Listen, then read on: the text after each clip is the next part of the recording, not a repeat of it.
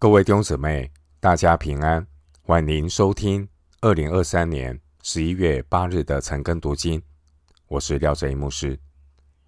今天经文查考的内容是《箴言》十三章十三到二十五节，《箴言》十三章十三到二十五节内容是安身立命之道，善恶的结局。首先，我们来看箴言十三章十三到十九节：藐视训言的，自取灭亡；敬畏诫命的，必得善报。智慧人的法则是生命的泉源，可以使人离开死亡的网罗。美好的聪明使人蒙恩，奸诈人的道路崎岖难行。凡通达人都凭知识行事，愚昧人，张扬自己的愚昧，奸恶的使者必陷在祸患里；忠信的使臣乃伊人的良药。弃绝管教的必致贫受辱，领受责备的必得尊荣。所欲的成就必觉甘甜，远离恶事为愚昧人所憎恶。经文十二节。所愿意的领导和十九节所欲的成就，以及十三节的藐视训言，十八节的领受责备，首尾呼应。十三到十九节所探讨的是安身立命之道，愿望的实现和破灭。经文十二到十三节是一对平行的句子，可以一起参照的来看。经文十三节，不敬畏神、藐视训言的恶人，他们将会面对经文十二节所说的、所盼望的迟延未得。可以对照十一节的经文：不劳而得之财，必然消耗。以上的经文表示，不敬畏神的人、藐视训言的恶人。他们的结局是十二节和十三节所说的令人心忧，自取灭亡。然而十三节提到敬畏神的人，敬畏神的人是敬畏诫命的义人，他们所愿意的临到十二节，对照十一节的应许，勤劳积蓄的必见加增。经文表示，敬畏神、敬畏诫命的艺人，他们的结局是十二节的生命树，他们必得善报。十三节。因此，恶人或艺人的盼望能否成就，就像十一节财富的消耗和积累一样，都需要耐心的等待。愚昧的恶人，他们的等待是。重蹈覆辙，而智慧人的有智慧的艺人呢？他们的等候是来自神的护理。恶人的生命是恶性循环，艺人的生命是良性循环。经文十四节说到生命的泉源，十四节这生命的泉源这个名词是单数。经文十四节也提到死亡的网罗，这个名词是复数。换言之，生命的泉源只有一个，而死亡的网罗却有很多。弟兄姐妹，经文十四节提醒我们，智慧人的法则是生命的泉源，可以使人离开死亡的网罗。可以对照箴言十四章二十七节的经文。箴言十四章二十七节经文说：“敬畏耶和华就是生命的泉源，可以使人离开死亡的网罗。”以上两段经文都在表明，智慧人的法则就是敬畏耶和华的态度，而所带来的祝福就是成就人所盼望的生命树。十二节，出于敬畏神的愿望带来。生命的祝福，出于人性贪婪的愿望带来的是生命的亏损，就如同诗篇一百零六篇十五节所说的：“神将他们所求的赐给他们，却使他们心灵软弱。”经文十五到十八节，作者提供四条指导实现愿望的真智慧。第一是仰望神的恩典。经文十五节说：“美好的聪明使人蒙恩，奸诈人的道路崎岖难行。”智慧人因为领受了神的恩惠，愿望得以成就；然而愚昧人却是因为离弃神的道路，愚昧人的愿望就是走进死胡同。关于实现愿望的真智慧，第二点是。遵循智慧行事。经文十六节说：“凡通达人都凭知识行事。通达人不坚持自己的意见，懂得审时度势。通达人灵巧像蛇，温驯像鸽子。”马太福音十章十六节。通达人会依靠神的带领，不会。自作聪明，弄巧成拙。相反的，愚昧人却是张扬自己的愚昧。十六节，愚昧人会坚持自己的意见。愚昧人表面上好像也在服侍神，但其实只是在炫耀肉体，偏行己路。这样的人缺乏良好的判断力，结果是徒劳无功。事与愿违。经文十六节的知识原文的意思是洞察力、智慧。智慧人懂得与神同工，这是判断力的来源。我们继续思想关于实现愿望的真智慧。第三点，要选择中性的人选。经文十七节说：“奸恶的使者必陷在祸患里，中性的使臣乃医人的良药。人所期待的愿望再好，如果所托非人，最终也难以实现。”经文十七节提醒我们，选择合适的人来做事很重要。经文十七节提到。忠信的使臣，忠信的使臣能带来医治，但十七节也提到奸恶的使者，奸恶的使者却是造成破坏。选人用人的智慧，并不是看他能力的高低，也不是看这个人有没有小聪明。教会团体包括。企业组织选人用人，要看一个人的人品，看这个人到底是奸恶还是忠信。十七节，人在小事上忠心，他才能够在大事上被托付。主耶稣福音的大使命不会托付给奸恶的使者。今天教会的侍奉必须要拣选。忠信的使臣。然而，在我们把责任和权柄交给一个人之前，我们并不能够真正的认清楚这个人的本相。日久见人心，需要时间。要从一些地方去观察。我们看到有一些人在讲道理的时候侃侃而谈，但他自己却不是一个忠心的门徒，并没有谦卑学习的态度。他满脑子想法，但都是纸上谈兵。有一些人，你看到他在指导别人的时候，颐指气使，但自己来做却是自我中心，没有受教的态度。有些人在韬光养晦的时候，高谈阔论。一旦掌握了权力，就会竭尽所能的不公不义。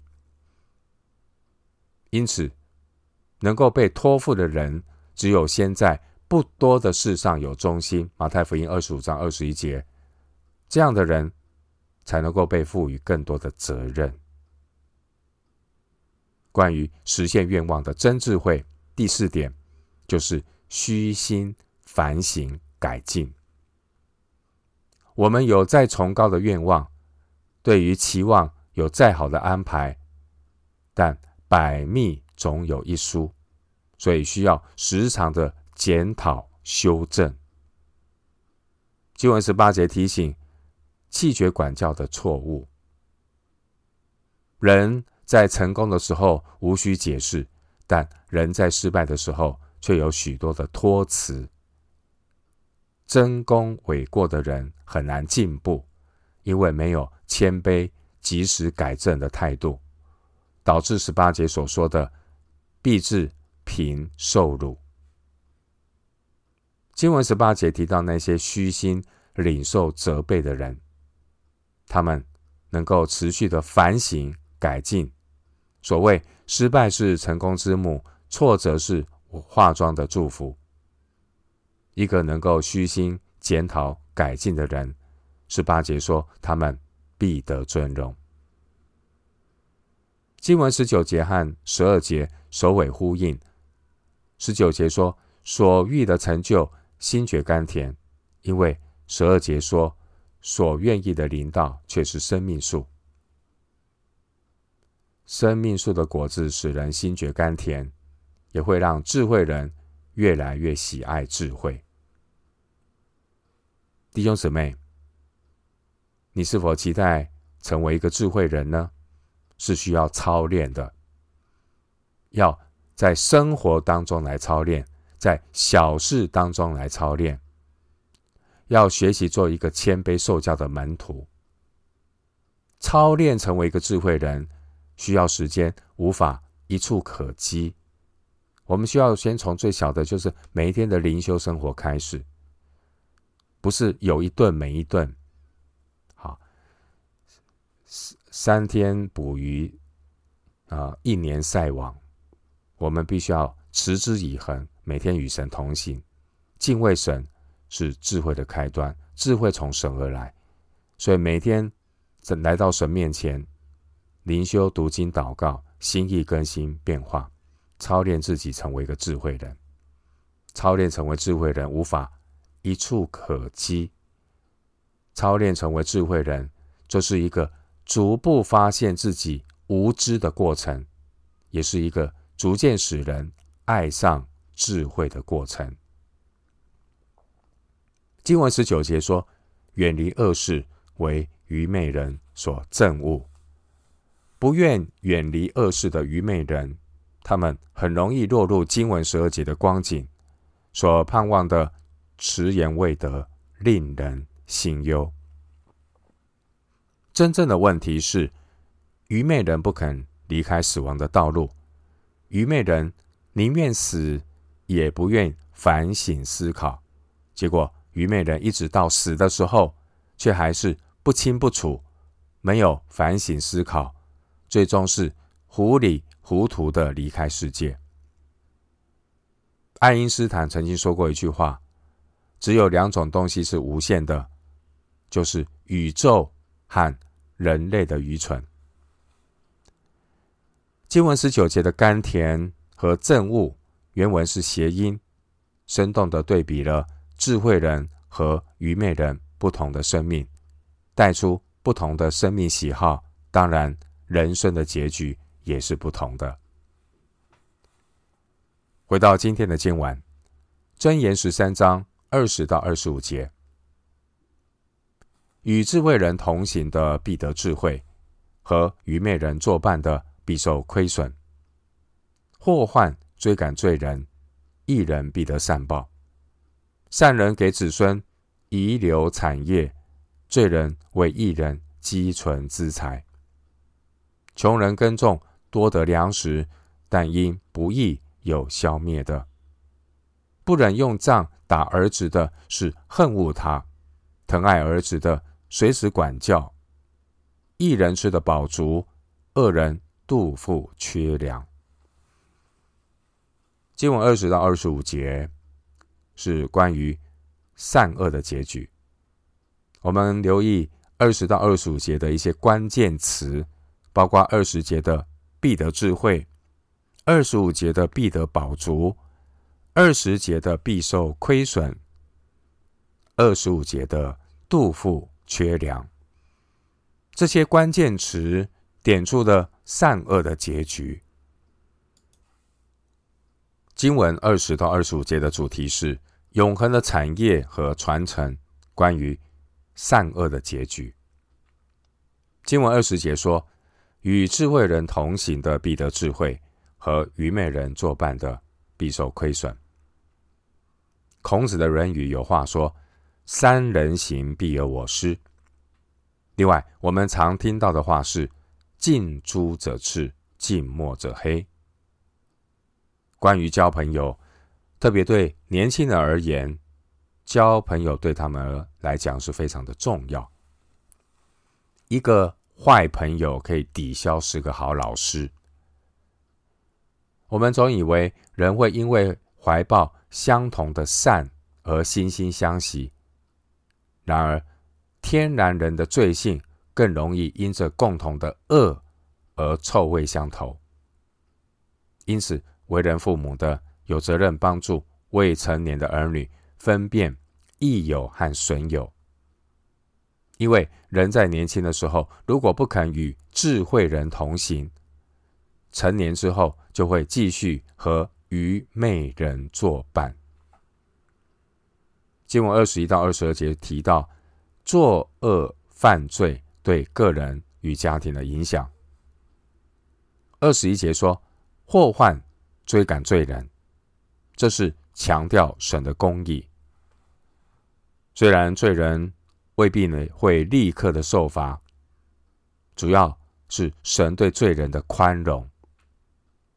罪人积蓄财宝，为了满足贪婪的心，但最终是二十二节所说的，罪人为一人积存资财。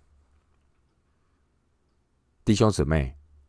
重点是，一个人还活着的时候，他所创造的价值。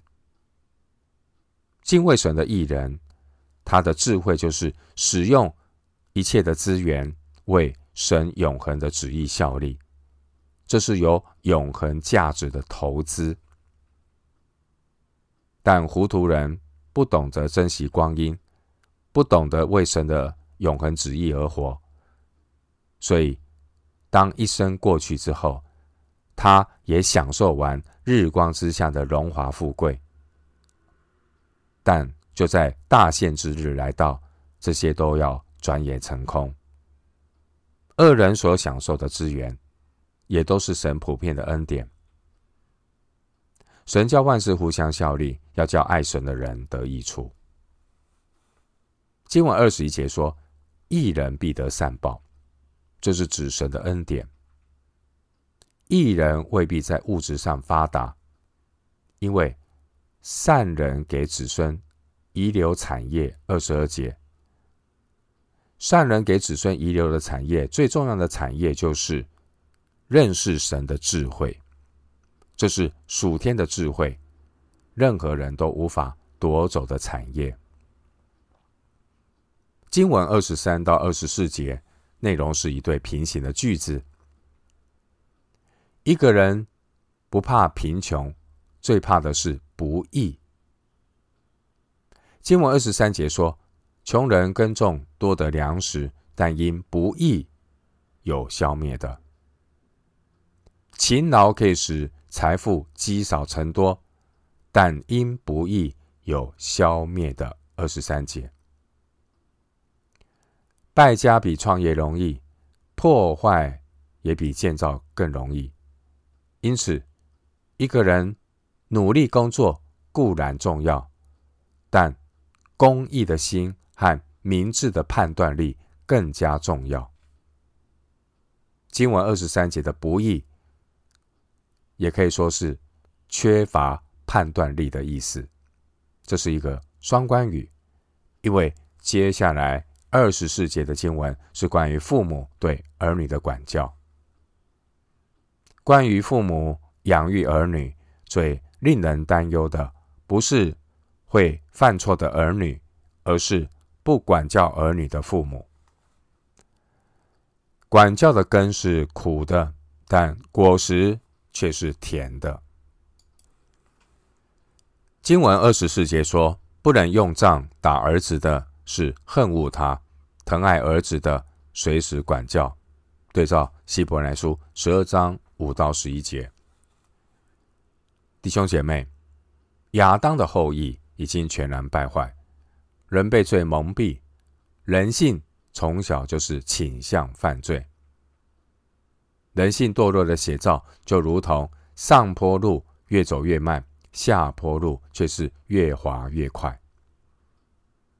一个人他十年苦心的建造，很可能可以轻易的毁于一旦。父母教养孩子，要使孩子敬畏神，认识到自己是罪人，而不是一味的。溺爱式的鼓励，却忽略让孩子知道自己是罪人，需要上帝的怜悯和赦免。另外，溺爱式的鼓励很容易被孩子视为理所当然，纵容式的安慰也很容易让孩子当作习以为常。为人父母的，一旦松懈了对儿女的管教和纪律，再想要恢复他们的节制和自律，就会。难上加难。父母如果一味强调正面鼓励，却不给予管教督促、及时的纠正、赶除愚昧的思想和态度，孩子天然人罪恶的本性，会让他们陷入被罪恶捆绑的辖制中。关于二十四节，父母对儿女随时的管教，这前提是父母要。以身作则，活出智慧。父母的态度是把孩子当作是神所赐的礼物来珍惜。箴言四章三节，箴言三十一章第二节，诗篇一百二十七篇第三节。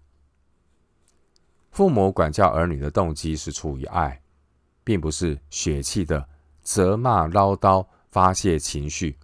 这不是爱的管教，这是属血气的虐待。所以，以弗所书六章四节说：“你们做父亲的，不要惹儿女的气，只要照着主的教训和警戒养育他们。”今晚二十四节的杖，代表的是纪律和惩罚，这是管教的手段。二十四节的杖原文的含义很广泛，杖的含义可以指各种的棍子。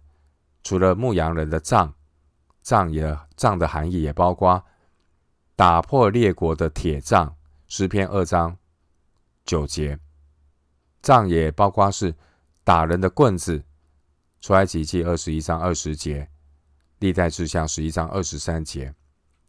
杖的意思也是神责罚人的杖，约伯记九章三十四节，诗篇八十九篇三十二节。杖也象征是怒气的杖，诗篇一百二十五篇第三节，以赛亚书十章五节，象征神怒气的杖是要管教高傲的外邦人，就好比亚述。在箴言中，我们看到十章十三节、二十六章第三节提到刑杖，和二十二章第八节惩怒的杖。都是同一个词。今天读的二十四节，用杖打儿子的意思很清楚，这是父母的管教必须采取的措施。经文二十五节说：“一人吃得饱足，二人肚腹缺粮。”二十五节“一人吃得饱足”这句话和二十节与智慧人同行的。必得智慧，彼此呼应。换句话说，当神的百姓遵守圣约的时候，神就会降下时雨，叫地生出土产，田野的树木结果子。利未记二十六章第四节。因为神的赐福，让人可以吃得饱足，在选民的地上安然居住。利未记二十六章第五节，经文二十五节也说到恶人肚腹缺粮，这句话和二十节和愚昧人作伴的必受亏损也是彼此呼应。换句话说，当神的百姓违背圣约的时候，神就会断绝他们的粮。利未记二十六章二十六节。弟兄姐妹，人活着不是单靠食物。以色列人的肚腹是否缺粮，取决于整体以色列人与神的关系是否正常。因此，有智慧的人，他们留给儿女最好的财富，不是钱财，也不是粮食，而是智慧。为人子女的，如果有敬畏上帝的心，并且具备做出正确选择的洞察力，他们就能够在人生的道路上蒙神的赐福。我们今天经文查考就进行到这里，愿主的恩惠平安与你同在。